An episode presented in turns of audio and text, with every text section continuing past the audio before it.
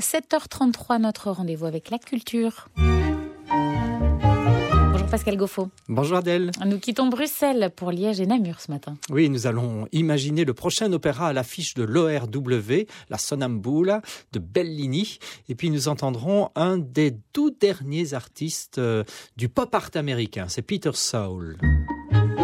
La Somnambula de Bellini est présentée à l'Opéra Royal de Wallonie à Liège. Avec Jacob van Dormal et Michel Anne Demey qui signent la mise en scène, un opéra donc qui date de 1831. L'histoire est d'une simplicité déconcertante. Une jeune femme euh, déjà fiancée est retrouvée dans la chambre d'un gentilhomme qui n'est pas le sien, mais par chance, elle est somnambule, ce qui va sauver son mariage. Michel Anne Demey et Jacob van Dormal parlent d'un opéra dansé. Mais oui, Michel Anne Demey est chorégraphe et la danse occupe euh, dans cette production une place déterminante. Tous les personnages ont été dédoublés. Chacun est interprété donc à la fois par un soliste, mais également par un ou plusieurs danseurs. Il y a un immense podium au centre du plateau qui est réservé aux danseurs et autour du podium, les solistes évoluent ainsi que le chœur. François Caudron a rencontré Jacob Van Dormal et Michel Andemey. C'est pas euh, un opéra dont le libretto est classiquement intéressant. Il a la renommée d'être assez euh, nul au niveau de son libretto. Et euh, je trouve que ça peut mettre en exergue et offrir une possibilité à le traiter presque comme un ballet. Que les tensions humaines qu'il propose, elles se traduisent en fait par des tiraillements, des opposés. Le mouvement, c'est comme la musique du corps.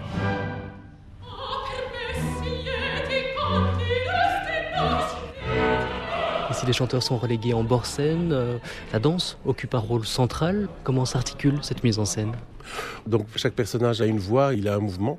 Les solistes sont à l'avant-plan. Et sur le, une espèce de podium de danse, un peu comme dans une salle de bal, les danseurs ont la résonance par rapport à la musique. Mais c'est avant tout c'est un opéra dansé. On est là pour la musique et pour la danse. La danse, elle apporte euh, cette deuxième, cette troisième lecture à l'œuvre? Elle permet de rentrer dans la sensualité de l'œuvre plutôt que de suivre vraiment juste une histoire de personnage. Et donc euh, la tension et la sensualité du libretto est plus importante que l'histoire.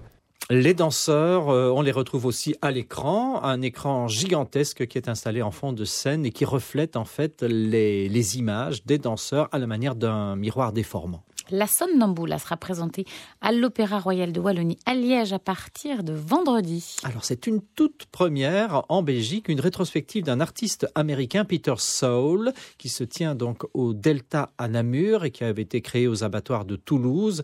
Et cette exposition s'intitule Peter Soul, Pop Funk, Bat Painting and More. Bat Painting euh, qui signifie en fait une, expression euh, empruntant aux arts de la rue.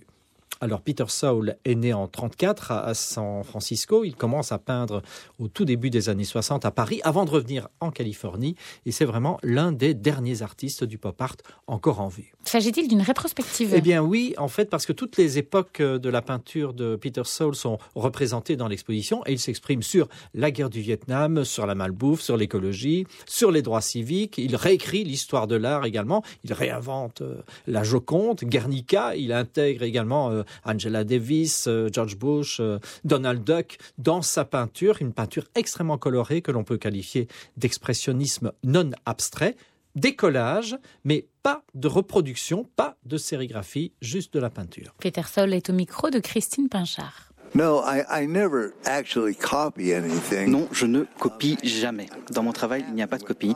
Et quand le pop art est arrivé euh, au, au début, en 1962, si je ne me trompe pas, j'ai été totalement abasourdi de voir que des artistes copiaient. Car pour moi, je pensais que dans la minute, un avocat allait arriver et euh, leur faire un procès.